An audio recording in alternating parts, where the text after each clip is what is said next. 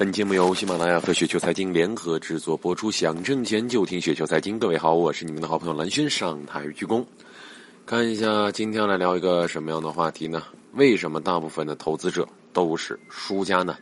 资本市场的参与者基本上是七亏二平一赢的组合，但为什么大部分的投资者都是 loser，少数才是赢家？啊，我大致呢给失败者呢分为四类啊，首先就是纯粹的投机或者是趋势投机，第二种呢是投机啊，投资都不懂的可怜蛋啊，第三种呢是追逐热点，对基本面一知半解的伪价值投资者，第四种呢就是勤奋努力、熟识基本面、自诩为这种价值投资但依然失败的投资者，前三。者不必多说，最后会失败的很好理解，但很多人想不通的是，为什么自己足够聪明、足够勤奋、不断学习，最后还是失败了呢？哎。这个东西大家就可能会觉得，哎，为什么会出现这种情况？或许在咱们国家啊，你可以归功于是，呃，归罪于是这个资本市场成立的时间太短，制度不太合理，市场参与者不专业、不理性都是理由。但在以专业投资者为主、制度合理的成熟资本市场，依然满足这样的定律。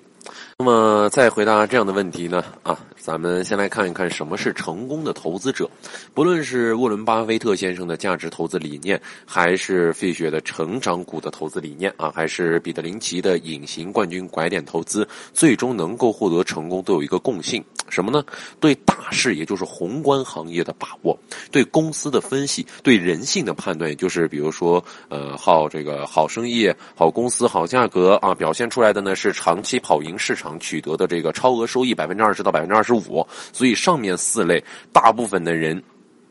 基本的原因就是不满足这两个必要条件，特别是第四类的失败者啊，他们并不了解啊，并不是不了解说这个基本面，甚至他们中的很多人拥有高学历、高智商、不断的学习投资理念的人，但但是他们呢却忘记了两件事情，首先，投资其实呢是一门艺，哎，而非绝对的这种严谨的科学。为什么这么说呢？彼得林奇曾经说过：“一个钟情于计算、沉迷于资产市场的一个负债表而不能自拔的投资者，多半是不能成功的。宁要模糊的正确，不要精准的错误啊。”那么，其实说实话，我们之前也讨论过这一话题，对吧？第二，对自我控制和市场人性的判断，马克呢曾经呃说过这样一段话：说为什么我们不能成为下一个巴菲特？他认为，一个成功的投资者的决定因素，并不在呃，并不再是这个智商有多高，或者说拥有或者今后职业当中拥有多少的经验。知识是可以学习的，但是人性，说实话是没有办法复制的。巴菲特就只有一个，他的性格谁也无法复制。所以说，几乎没有人能够在整个的职业生涯当中达到百分之二十到百分之二十五的复合收益率。很多时候，公司的基本面是没有变化的。变化的只是市场的情绪。如果你不能控制好自己的情绪，那你就会被影响。贪婪恐惧是我们失败的主要成因。总想着买的更便宜一些，卖的更贵一些，心态失衡才是很多基本面高手炒股失败的最大原因。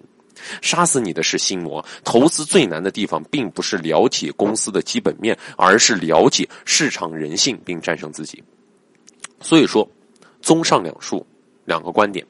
你如果无法对市场做出判断，无法对自我进行控制，无法理解人心的变化，无法以艺术的眼光去投资，那么即使你再聪明、再努力，都是徒劳，最终的失败已经注定了。说了那么多理念，来说说自己的一个真实体会。最近呢，有很多的朋友在问我啊，说大致的意思就是这样。他说是呃一直在听这个广播，然后呢，呃，这个也了解了很多东西啊，但是不巧的是，呃，就是一直很多东西一直是在在下跌啊，这段时间一直是在下跌。来问我说要不要割肉？其实我很明白啊，这些股票大部分呢，呃，是从什么开始时候呢？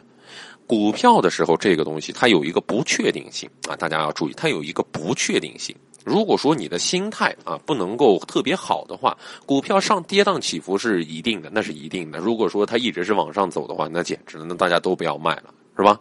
它一定是跌宕起伏的，这样它才是股票的一个特性。如果说你的百分之二十到百分之二十五的收益，我们刚才说的是沃伦巴菲特先生的一个收益率，我们只要赚到多少呢？百分之十到百分之十五的时候，这个时候切记千万不要有这个人性的贪婪。人性这玩意儿，千百年来从未变过，未来也不会变，除非我们都成为机器人，不然的话，永远都跟市场是有关系的。投资者一定要拥有宏观的大局观，同时一定要认清楚自我，控制贪婪和恐惧，一定要认清楚市场。好了，各位听友，如果说您觉得刚才说的还稍微有点意思，或者还稍微有点道理的话，就速速添加关注。当然，您可以在我们的微信公众号啊，直接搜索一下“雪球”，直接搜索“雪球”就可以了。我是好人很真诚，我是你们好朋友蓝轩，让我们下期节目时间不见不散喽，拜拜。